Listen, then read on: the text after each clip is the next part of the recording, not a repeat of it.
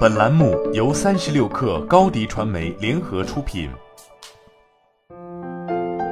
本文来自三十六氪神译局。创业有一条不成文的法则，那就是在你坚持的所有项目中，至少有三个项目会让你放弃，或者永远不会开始。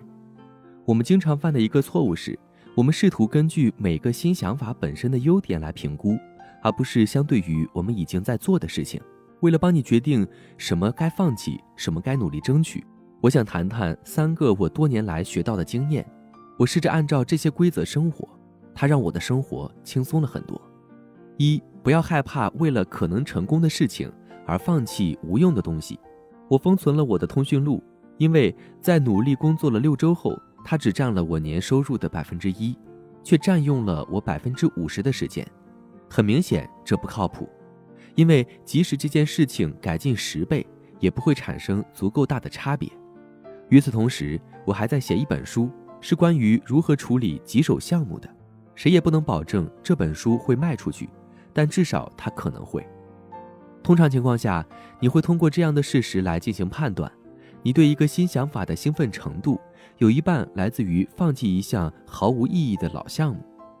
虽然这是一个好征兆。但并不意味着你应该马上开始转向新项目，不要用一个烂项目替代另一个烂项目，否则你只能继续在原地打转。要尝试证明你新想法的潜力，你为什么会被它吸引？它是否更有可能产生立即的有利的反馈，或者至少更符合你的长期目标？对我来说，写一本书无疑是我职业生涯的下一步，即使失败了。我也能学习出版的基本知识，反正我以后的书也都需要这些知识。你还应该回头看看是什么让你走到了今天，为什么你现在的项目没有进展？你的新项目会不会不那么容易出错？如果新老项目类似，那么如何防止潜在的缺陷呢？经常快速切换轨道没什么问题，但千万不要在做功课之前就贸然行动。二，不要害怕为了更好。而放弃好的东西。经过一年的播客学习，优化搜索引擎终于有了回报。我获得了一些点击率，我的流量达到了数千，但我的博客仍然没有重点。它就像是一个随机的想法集合，既不结构化，也不容易重复。放弃一些不起作用的东西很容易，为了更好而放弃好是很难的，但有时这也是必要的。当你觉得自己已经超越了当前的追求时，就是一个很好的指标。你在错误的项目中学到了正确的技能，现在你需要把正确的技能应用到正确的项目身上，以收获你所播种的回报。时间战线拉得很长，会让改变更加困难。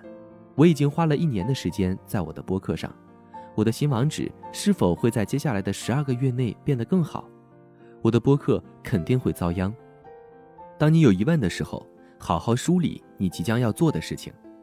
如果你能快速想出一个清晰的愿景，这是一个好兆头，表明你即将上道。有人说，不要让完美成为好的敌人，与此同时，你也不能让好成为更好的敌人。三，不要害怕为了内心深处的召唤而放弃现有的东西。九月的一个寒冷的早晨，我醒来，准备上一门写作课。我已经付了四年的学费。那天，在一个近乎神奇的瞬间，我的笔记中出现了一个完整的教学计划。有时候，你就是知道一个想法灵光乍现，你可以在每一根纤维中感觉到它，就是它，所有的事情都串在了一起。珍惜你迸发出的非凡无限创造力。在过去的七年里，我只发生过两次这样的时刻。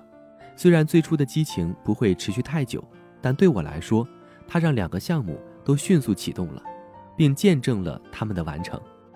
在一个每个人都想做很多事的世界里，学会放弃是很必要的。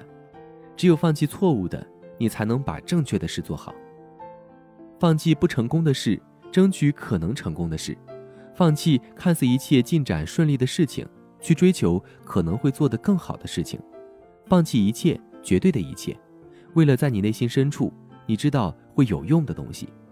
专注能把平庸的努力变成非凡的成果，而专注的唯一方法就是放弃。